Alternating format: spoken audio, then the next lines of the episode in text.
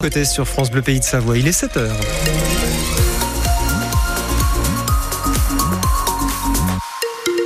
Un nouveau journal, l'info du 6-9, Anne Chauvet. Et sur la route, bah pour l'instant, ça roule bien, Laurent. Voilà, trafic euh, fluide, ce qui nous amène à la météo avec un temps plutôt sec aujourd'hui, après les pluies de la nuit. Euh, des nuages aussi, 11 à 12 degrés pour euh, les maximales en pleine. Depuis des années, des familles se demandent ce qui est arrivé à leurs proches. Jean-Christophe Morin et Ahmed Amadou disparus à un an d'intervalle au fort de Tamier, au-dessus d'Albertville. Khadija Bengreen, originaire d'Annemasse, disparue en Bretagne en 2004. Cécile Valin, disparue près de Saint-Jean-de-Maurienne en 1997. Ou encore la tuerie de Chevaline avec quatre morts, toujours inexpliquées. Le point commun entre ces quatre affaires, c'est qu'elles font partie du pôle Colcase de Nanterre. Un pôle créé il y a tout juste deux ans, le 1er mars 2022 euh, pour tenter de résoudre des dossiers non élucidés. Euh, pour Chevaline, ça fait plus de 11 ans maintenant que ça reste un mystère. L'assassinat de trois membres d'une famille anglaise et d'un cycliste savoyard. Euh, pour l'avocate de la famille de ce cycliste, Caroline Blanvillain, le fait que ce soit le Paul Colcase qui ait pris la main hein, désormais sur cette affaire change beaucoup de choses. À la différence d'un juge d'instruction qui se trouve au sein d'une juridiction noyée sous les affaires, je dirais, de droit commun, parce qu'un peu un juge d'instruction a entre 200 à 300 dossiers hein, dans une juridiction classique. Donc euh, l'avantage d'un pôle comme celui-ci, d'abord c'est la disponibilité. Les échanges sont extrêmement aisés. On a une réactivité euh, qui est supérieure. Le travail effectué par un service euh, ultra spécialisé apporte ce, ce confort-là. Ce sont des pôles ici qui sont spécialisés sur du travail d'analyse à long terme et ils ont un temps de disponibilité à l'examen du dossier sans doute euh, supérieure. Et à 7h45, nous serons avec l'avocate du père de Cécile Villain, disparue en 1997 euh, en Maurienne. On verra que là, le pôle Colcase permet d'étudier de nouvelles pistes et notamment celle de Michel Fourniret. Son ex-femme, Monique Olivier, devrait être auditionnée prochainement. France Bleu Pays de Savoie, il est 7h02. Encore beaucoup de monde sur les routes des stations aujourd'hui et demain. Alors pour ceux qui terminent leurs vacances et qui rentrent, ce sera rouge dès ce soir euh, en Savoie. Et demain, il y aura des embouteillages dans les deux sens une bonne partie de la journée. Euh, le pire ce sera la matinée, hein, là aussi classé rouge. C'est encore un chassé croisé entre deux zones de vacances. Un skieur pris dans une avalanche hier en, Vanoise, mais heureusement tout se termine bien. Euh, parti avec son fils à l'assaut de la Grande Casse, il déclenche une avalanche.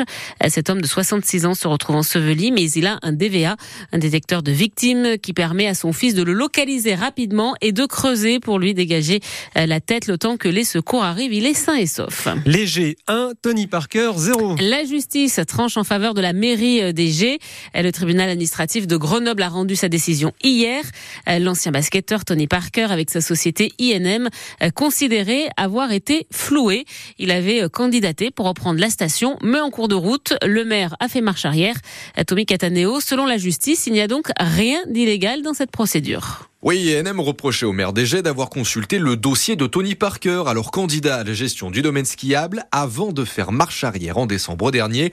Mais le référé suspension pour détournement de procédure a été rejeté, explique Michael Karpenchiv, c'est l'avocat de la mairie des Le tribunal administratif s'est pas laissé euh, convaincre hein, par les arguments qui ont été développés par INM et a, a jugé qu'il n'y avait aucun moyen de nature à démontrer l'illégalité de la procédure qui avait été mise en place par la commune Jets. En clair, l'abandon de la précédente procédure de délégation de service public s'est fait dans les règles. Aujourd'hui, la commune Jets va pouvoir euh, continuer la procédure qu'elle avait relancée, c'est-à-dire euh, de confier un autre contrat de délégation de service public, hein, redimensionné, au bénéfice de la société publique locale qu'elle est en train de créer avec la commune de Verchet la commune voisine. A priori, c'est donc la fin du contentieux, poursuit Michael Carpenschiff, même si un recours sur le fond du dossier est toujours à l'étude. Étant entendu que le juge de référé a estimé qu'il n'y avait aucun moyen, au fond, euh, de nature à justifier l'illégalité de la procédure, bon, il est vraisemblable que, mais on verra, hein, il est vraisemblable que les requérances désisteront. Même si ce n'est pas le cas, ça ne devrait pas empêcher l'attribution dans les prochaines semaines du contrat de délégation de service public à la société publique locale d'Égé et de Verchet pour gérer le domaine skiable. Si vous vous dites que cet hiver est particulièrement doux, d'eau, eh bien, ce n'est pas qu'une impression. Et oui, les chiffres sont là, hein, puisqu'il faut savoir que pour les météorologistes,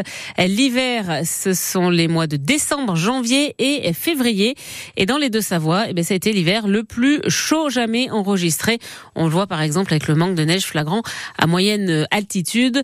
Autre conséquence de ce réchauffement climatique, des refuges ouvrent de plus en plus tôt, euh, notamment pour accueillir les pratiquants de ski de printemps. Un exemple parmi d'autres, hein, le, le, refuge du Ruitor, situé à plus de 2000 mètres d'altitude au-dessus de Sainte-Foy-Tarentaise, rouvre aujourd'hui. Il compte deux tortoirs, 39 couchages et la réouverture d'un refuge demande toujours pas mal de logistique, notamment pour la nourriture. Morgane, le gardien du Ruitor qu'on réorganise un petit peu nous au niveau cuisine, bah, toutes les denrées qui ont été stockées et qu'on a acheminées euh, là au printemps, il faut qu'on les range. On alimente tout ce qui est frais, donc la viande, le beurre, euh, les légumes pour faire la soupe, hein, ce qui passerait pas l'hiver ici. On monte de quoi nourrir 1000 personnes à peu près. Fin février là, on fait une rotation euh, soit à l'hélicoptère, soit avec des motoneiges. Les motoneiges, alors nous on n'en a pas. Nous on fait tout en pot de phoque. Par contre, comme on a la chance d'avoir un champ de tir militaire à proximité du refuge, quand ils sont dans le coin et qu'ils peuvent, ils nous passent un coup de fil, savoir s'il y a des choses à monter et parfois on organise une rotation euh, de nourriture euh, avec eux. On profite de leurs machines qui de toute façon font le voyage. Morgane, le gardien du refuge du Ritor en Tarentaise qui rouvre donc aujourd'hui.